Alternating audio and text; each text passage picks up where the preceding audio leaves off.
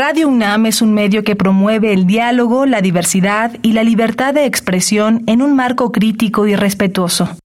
Los comentarios expresados a lo largo de su programación reflejan la opinión de quien los emite, mas no de la radiodifusora. ¿Qué podemos hacer hoy por el planeta?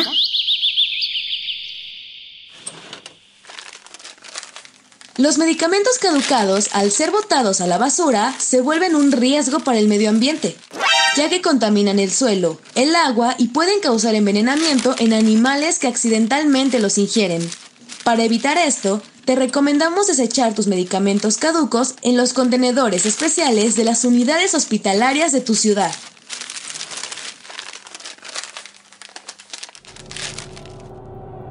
Habitare ¿Qué tal, ecófilos? Y las bienvenidos a una nueva transmisión de este programa maravilloso, Habitare Agenda Ambiental Inaplazable. Y digo maravilloso porque cada semana tenemos la oportunidad de conocer cosas nuevas. Yo soy Mariana Vega y me encuentro, como siempre, con la doctora Clementina Equiwa. Hola Mariana, sí, pues como dices, eh, siempre tenemos eh, sorpresas y descubrimientos, incluso para mí que luego ando ahí a la cacería de, de a quién vamos a entrevistar. Y hoy, pues particularmente, me da mucho gusto tener a dos jóvenes científicos. Una es Carla Peña, que es bióloga de la Facultad de Ciencias y maestra también en Ciencias de la Sostenibilidad, ambas de la UNAM, y actualmente colabora en proyectos relacionados con la defensa de las semillas como bien común. Y también nos acompaña Luis Bracamontes, que es agrónomo y maestro en desarrollo rural por la UNAM, perdón, por la UAM Xochimilco y actualmente cursa el doctorado en Ciencias de la Sostenibilidad en la UNAM. Bienvenidos ambos. Hola, muchas gracias. Gracias, Clemente. Bienvenidos, Luis, Carla, muchas gracias por acompañarnos. Como comenta Clemen, el día de hoy nuestro tema es sobre el libro titulado Semillas para el Bien Común. Y más allá del libro, ¿qué es todo este tema que, que resuena tan interesante, sobre todo hoy en día, para que todos busquemos justo el bien común? Quédense con nosotros, esto es Habitare Agenda Ambiental Inaplazable. Empezamos. El Instituto de Ecología de la UNAM y Radio UNAM presentan Toma segundos destruir lo que ha crecido en años. Toma horas devastar lo que se ha formado en siglos. Tomar acciones para rescatar nuestro ambiente solo requiere un cambio de conciencia. Habitare. Agenda ambiental inaplazable.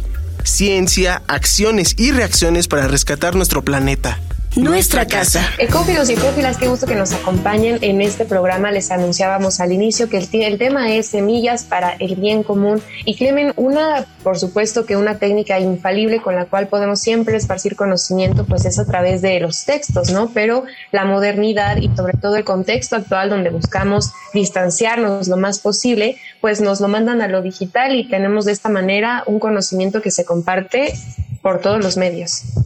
Exactamente. Y ahora vamos a hablar de, un libro que se llama precisamente así, Semillas para el Bien Común, pero eh, pues surge a raíz de un proyecto que me parece muy ambicioso y muy bonito eh, sobre el origen de esta idea, ¿no? De las semillas para el bien común. No sé si, si Carla, tú quieres platicarnos un poquito antes y brevemente, ¿qué es esto de las semillas para el bien común?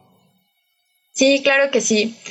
Bueno, pues este eh, texto lleva ese nombre porque consideramos eh, todos los participantes de unos talleres previos que hicimos allá en el Laboratorio Nacional en Ciencias de la Sostenibilidad, que eran participantes del, sector académico, eh, la sociedad civil, instituciones públicas, fitomejoradores, eh, llegamos como a esta conclusión que las semillas son un bien común. Esto es como para todos, para el pueblo, sobre todo para las personas que las reproducen, eh, que lo han hecho a lo largo de tantos miles de años.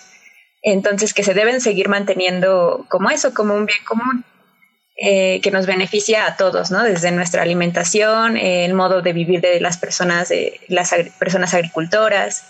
entonces, por eso es, lleva ese nombre, como en la defensa de las semillas, eh, que se sigan manteniendo como eso, como un bien común. Luis, estuve leyendo eh, las páginas, no alcancé a leerlo todo, lo voy a confesar, pero dentro de las primeras páginas se plantea una idea que me parece maravillosa, que es que las semillas son el corazón de la agricultura, pero también un poco más adelante comienza a hablar acerca de que no siempre han sido de la manera en que las conocemos hoy. Pero a mí me gustaría que nos cuentes un poquito de cómo se lleva a cabo este estudio de las semillas o cómo es que conocemos todas esas propiedades de las mismas. No sé si con eso te refieres a que antes de ser semillas, las semillas eran semillas, pero no eran las semillas de las plantas que conocemos actualmente. ¿Será por ahí? Pues hablamos entonces del proceso de domesticación, que es un proceso muy interesante porque es un ejemplo muy claro de la interacción entre las personas, los ambientes y, y las diferentes especies que habitan en esos ambientes, eh, que parte del trabajo colectivo y que a lo largo de diversas generaciones a través de selección artificial, por ejemplo, de los rasgos que pueden ser deseados para la alimentación, para la agricultura, incluso en términos culturales, se van seleccionando variedades o, eh, sí, variedades de una especie que pueden ser deseables para las personas. Y, y a la vez de que se van seleccionando, se van diversificando en diferentes lugares. Por ejemplo, en México tenemos el emblemático caso del maíz con más de 60 diferentes variedades de maíz adaptadas a una innumerable eh, cantidad de nichos climáticos, con una cantidad de usos muy diversa, con una cantidad de significados culturales y culturales también muy diversa. Entonces, este proceso de semillas, eh, especies vegetales y también, digamos, la domesticación también se da con los animales, es un proceso que ha marcado la civilización humana y que ha permitido su desarrollo. Y eh, una idea que es eh, muy interesante y creo que es novedosa para nuestros radioescuchas es esta idea de la diversidad biocultural. ¿A qué se refieren cuando hablamos de eso, Carla? Sí, eh, la diversidad biocultural es un concepto que se refiere como a esta relación estrecha, este vínculo estrecho que hay entre, por ejemplo, estas dos diversidades, que sería la diversidad biológica por un lado y la diversidad cultural por el otro. Eh, y esta misma relación es el producto de estos años de coevolución entre las personas campesinas y agricultoras que han hecho en sus entornos naturales, ¿no? domesticando las plantas, los animales, entonces es este como proceso complejo biológico-cultural, lo que sería la, diversidad biocultural. Bueno, y ahora que ya entramos un poquito más en este tema y que nos va quedando más claro, cuéntanos por favor, Luis, cómo está organizado este libro y qué es lo que podemos encontrar en cuanto a su estructura y a los temas que va tocando. Sí, claro. Mira, como decía Carla, este libro es resultado de una serie de talleres, de un proyecto eh, que empezó hace dos años, ¿verdad, Carla? Eh, y, y, en ese sentido se creó a partir de una idea que surgió ahí, que es la de sensibilizar a, a las personas que toman las decisiones legales, jurídicas, acerca de la importancia de las semillas y de que permanezcan como un bien común y, y, la necesidad de que permanezcan pues para nuestra alimentación, para la reproducción del patrimonio cultural. Entonces, nace como un libro que tiene un objetivo muy claro, que es poder dar estos elementos desde la parte legal para poder legislar eh, y tomar mejores decisiones eh, sobre las semillas. Y entonces está dividido en tres partes. Una primera parte que es como introductoria, que nos va a llevar a, entender cuál es el problema ¿no? detrás de, las semillas, eh, el tema que tiene que ver con la privatización o los diferentes marcos normativos que empujan hacia su privatización y diferentes políticas que, que se han ido adoptando a lo largo de los años que han ido haciendo que las semillas dejen de ser un bien común. Luego tenemos una serie de, en la segunda parte, una serie de experiencias latinoamericanas de formas eh, de defensa de las semillas desde la parte jurídica, desde la parte eh, de la organización social, desde innovaciones como es el proyecto Violet, que de hecho el proyecto Violet es muy importante mencionarlo porque es el que da origen a, este proyecto que después viene a México y, que, digamos, es la raíz de, esta publicación. ¿no? Y en tercer lugar, tenemos una, una serie de fichas con diferentes instrumentos legales de México eh, eh, a nivel nacional, a nivel eh, municipal, pero también de los tratados internacionales de los que México hace parte y que pueden ayudarnos a nosotros como defensores de las semillas o a los y las defensoras de las semillas a tener argumentos para poder defenderlas, sobre todo en ese ámbito más jurídico, ¿no? Pero en general tiene que ver con dar el mensaje de que las semillas, eh, digamos, son parte del ejercicio de muchos derechos que son muy necesarias eh, que existan en su forma, en una forma libre, para poder seguir desarrollando muchos procesos que tienen que ver con el futuro y el presente de la alimentación y la agricultura. Pues está muy padre porque es una herramienta muy, eh, muy diversa, ¿no? Eh, pensaría uno que a lo mejor es una especie de instructivo para conocer las semillas, pero no solamente es eso, sino que es un, un proyecto que también te da como lector eh, con diferentes este, formaciones la, capacidad de entender los marcos legales que, que, ahora son incluso muy complejos porque no son nada más, eh, no tienen que ver nada más con nuestro país o con los poblados que están alrededor de mi ciudad, sino con este mundo globalizado, ¿no? En donde pues ahora hasta eh, hay que cuidar el patrimonio de, de diversidad biológica para que no haya abuso de, otros, de otras naciones. Y en ese sentido, a mí me gustaría saber, Carla, ¿cuál fue su participación? Porque este es un proyecto, por lo que estoy viendo, muy complejo, ¿no? Que tuvo que, que en el que intervinieron eh, muchas personas y de muchas formaciones. Sí, sí, eh, definitivamente eh, este documento es el producto de, una red de colaboración, ¿no? Entonces nosotros, eh, en un inicio, en este proyecto que, menciona Luis, en el que fue organizado por el ANSIS, pero que participó Violev, que es una iniciativa argentina, se hicieron estos talleres para presentar la iniciativa a estos actores interesados en la defensa de las semillas aquí en México.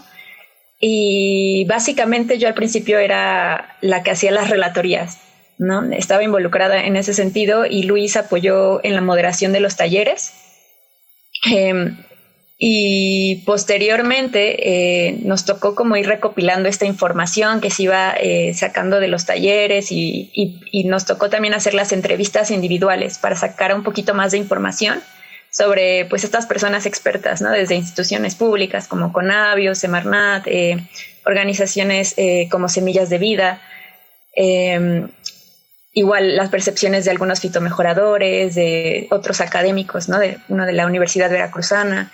Entonces, este, nos tocó como, como juntar toda esta información y a raíz de esto surgió como esta idea de, de hacer un documento que compendiara eh, más información que pudiera servir para, como decía Luis, ¿no? Como eh, eh, aprender más sobre las semillas como, como, bien común, pero también este, como su defensa, ¿no? Para poder eh,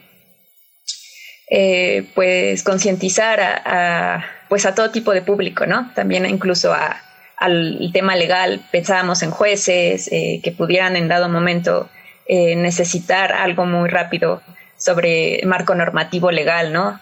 Aquí en México, ¿no? entonces, este, nos tocó también eh, pues eh, ir redactando básicamente a Luis Yami y a Mariana y junto con eh, los comentarios que nos iban dando más personas, ¿no? Igual de estos mismos talleres, otras personas invitadas, pues meter las revisiones, las correcciones, eso fue lo que estuvimos haciendo el año pasado. Fíjate qué padre, Mariana, porque es como crecer juntos en un proyecto. ¿no? Me gusta, me gusta. Y ahora que lo están diciendo, cómo lo plantean así también, me pongo a pensar que es padrísimo porque son esfuerzos que de momento eh, tienen cierta información, pero no sabes que con esa información puedes salvar en dado caso una amenaza que tienen estas illas, ¿no? Y sobre todo, Clemen, a mí me impresionó mucho escuchar que fuera durante este año que para la gran mayoría ha sido eh, atropellado y se podrá decir que en algunos casos hasta perdido, ¿no? Se habla mucho de esto, pero claro que también permite un, esfuerzo tan increíble como este. Antes de continuar, Clemen, ¿por dónde nos pueden escribir si es que tienen alguna duda? Sí, estamos en Facebook, en Instituto de Ecología UNAM, todo junto, en Twitter, arroba y Ecología UNAM, y en Instagram, Instituto-Ecología UNAM. Por ahí nos pueden escribir todo lo que ustedes gusten sobre este tema. Y bueno, Clemen, yo pensaba ahora con lo que hablábamos, justo terminábamos el bloque diciendo que estos esfuerzos se llevan a cabo eh, de manera conjunta, ¿no? Con varias personas y que pueden ayudar muchísimo en el presente y en el futuro. Me quedé pensando un poco que hace tiempo vi la noticia de este Banco Global de Semillas, ¿no? Que eh, si no me equivoco está ubicado en Noruega, que además las fotos que circulan a veces en redes son impresionantes porque parece un búnker apocalíptico de que ahí están todas las últimas semillas del mundo, ¿no? Pero estamos hablando todo este programa de defensa de las semillas, Clemente. Exactamente, y bueno, ese es eh, un, un proyecto muy ambicioso en el que participan muchos países pero en el proyecto en el que se tratan, por supuesto, de, rescatar y, preservar especies eh, de utilidad, ¿no? especies eh, que utilizamos para nuestros alimentos sobre todo, pero también hay esfuerzos para proteger especies en peligro de extinción. Es toda una larga historia al respecto y a lo mejor tenemos que dedicar un programa para eso. Pero eh, lo que es muy interesante del proyecto de Semillas para el Bien Común es eh, esta diversidad de relaciones pues, sociales que están alrededor de un cultivo, porque no, no piensa uno que a veces en una, a lo mejor en una fiesta de, de, una, de un poblado, pues también se conversa de semillas, ¿no? Y entonces hay intercambios entre la gente, eh, no solamente de las semillas como un, producto que se mueve de mano en mano, sino todo lo que hay culturalmente, las experiencias de cultivo, eh, etcétera, etcétera, ¿no? Entonces, eh, a mí siempre me parece, pues, muy bonita esa, esa experiencia y esa manera de transmitir ese conocimiento. Entonces, bueno, ya vimos eh, que Carla y Luis eh, participaron en un proyecto en el que sintieron un poco esta experiencia, eh, que conversaron no solamente con los productores, sino con gente que está a la vanguardia en tecnologías de producción de semillas, porque obviamente hay un gran reto para alimentar a nuestra creciente población. Eh, entonces, bueno, me imagino que fue muy complicado y, este, demandante organizar este libro. ¿Cómo decides qué va primero y qué va después? Eh, Luis, cuéntanos un poquito sobre eso. Fíjate que no fue tan difícil, ¿eh? Ay, qué bueno. Porque, porque, mira, la verdad es que contamos con el apoyo y la colaboración de personas que han estado trabajando en este tema por mucho tiempo eso hay que decirlo. Nosotros somos los compiladores de un trabajo, eh, de una experiencia de muchos años de defensa de las semillas, ¿no? De organizaciones de la sociedad civil, de académicos, que desde diferentes trincheras han estado defendiendo eh, que las semillas sean un bien común. Entonces, de alguna manera ya teníamos algo en común, que era este, este interés por cuidar las semillas. Entonces, no fue tan difícil, ¿no? Ahora, algo que nosotros vimos es que hacía falta trabajar más esta parte legal eh, eh, poder entender, como tú dices, estos a veces eh, complicados textos eh, jurídicos que existen a diferentes niveles y a partir de, entenderlos un poco mejor poder facilitar su, su utilización. ¿no? Entonces pensamos que ese iba a ser un poco el centro y en ese sentido veíamos que además valía la pena ponerle una, una, otra una capa también que hablara de esas experiencias exitosas, ¿no? De que realmente en otros países existen políticas públicas, programas públicos, leyes que han facilitado eh, la recuperación de las semillas o, su o su defensa, ¿no? pues finalmente una introducción que, que es importante porque a veces si no entendemos eh, bien cuál es el problema, pues difícilmente entenderemos cuál es la utilidad de ciertas soluciones. Entonces, pues en realidad no fue difícil. Fue muy divertido y fue muy agradable poder trabajar porque además este, con Mariana Benítez, que también está en, el Laboratorio Nacional de Ciencias de la Sustentabilidad, eh, pudimos hacer un gran equipo de trabajo. Eh, creo que eso también ha sido muy positivo, como esa apertura de investigadores que llevan mucho tiempo trabajando y que están abriendo espacios para que jóvenes como Carla y como yo podamos meternos a este tipo de proyectos y podamos aportar y podamos trabajar. Creo que ha funcionado bastante bien. Pero bueno, como te digo, en realidad a mí me gustó mucho el proceso, no se me hizo difícil y como todos estábamos muy motivadas y motivados porque tenemos muy clara la importancia de las semillas, pues fue fácil eh, dar ese paso.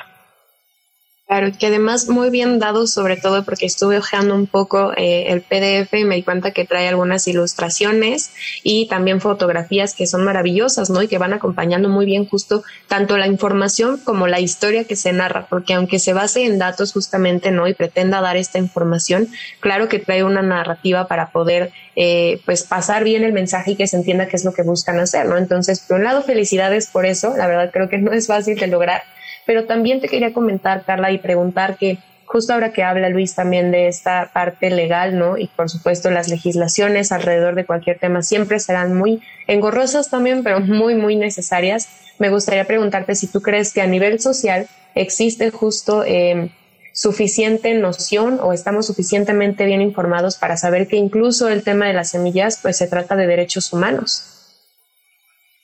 Sí, no, pues yo pienso que no estamos tan bien informados. Ni siquiera, o sea, si personas pertenecientes a la academia, nos cuesta a veces trabajo entrarle como a temas eh, de derecho o de conocimiento de las leyes, eh, es un poco difícil, que yo creo que en general eh, tengamos noción, ¿no? Luego de las modificaciones, de las reformas, etcétera, ¿no?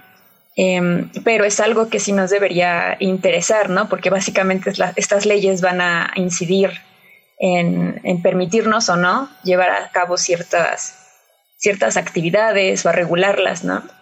Entonces sí, este, es muy importante y yo creo que justo parte de, de este problema que detectamos fue eh, lo que nos motivó también como a intentar hacer un compendio de todas aquellas las leyes, los convenios internacionales, los tratados también, eh, los pactos em, que pueden influir en, en, la defensa de las semillas, ¿no? Entonces, este, como, bueno, si no lo saben, igual no tenemos que saber todo, ¿no? Y sobre todo como todo el tiempo, pero pues sí un documento que lo pueda tener eh, sencillamente, ¿no? Como eh, rápido, ¿no?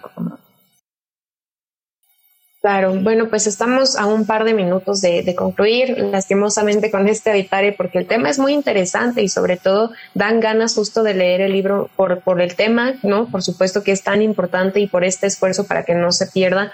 Por favor, Luis, me gustaría mucho si nos pudieses compartir eh, cuáles son eh, los siguientes pasos para este libro que de manera, eh, que por ahora solamente está de manera virtual, que va por dónde lo podríamos encontrar, ¿no? Incluso adquirir después. Y también un último mensaje que le quisieras dar a las personas sobre cómo podemos ayudar o contribuir a este tema de la defensa de las semillas para el bien común. Sí, Mariana. Em, bueno, el, libro ya está en su versión digital, en, casi la última versión digital, y de hecho ya se puede consultar en internet en la página del Laboratorio Nacional de Ciencias de la Sustentabilidad.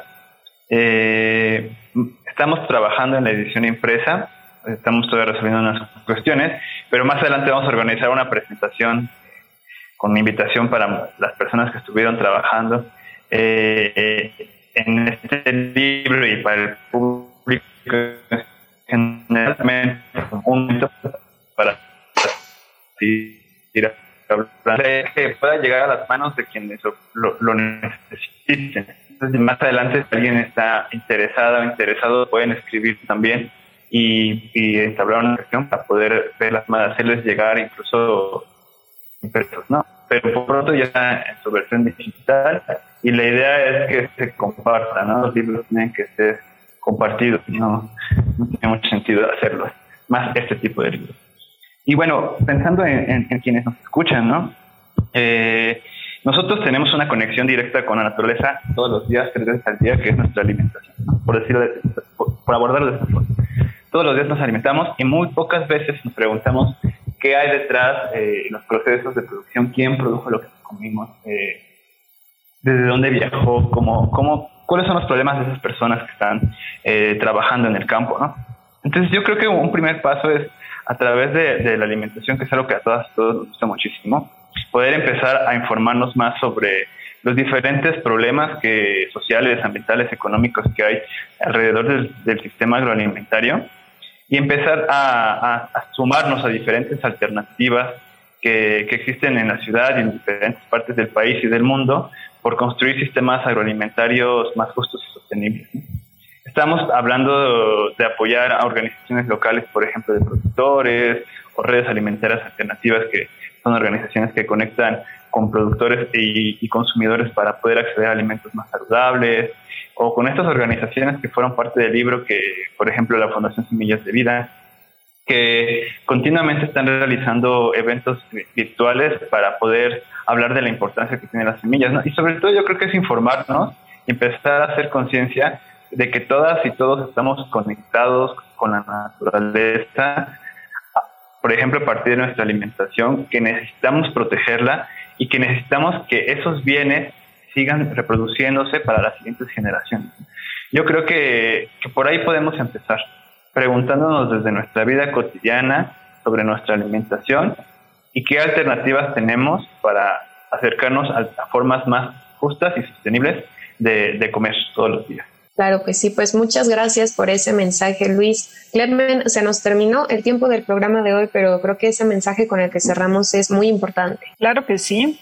Pues este, a preguntar de dónde vienen las cosas, ¿no? A veces sorprende cuando vas al mercado, eh, yo lo hago mucho, de decir, eh, ¿y esto de dónde viene? Y a veces los que la venden así como que me ven con ojos de qué, qué le pasa, pero pues es una buena práctica, ¿no? Como dice Luis, es una manera de informarse.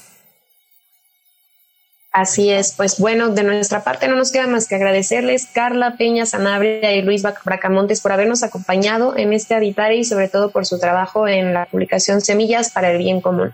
Muchas gracias. Muchas gracias por la invitación. Saludos. Sí, muchas gracias por la invitación y por todo el trabajo que hace. Un abrazo.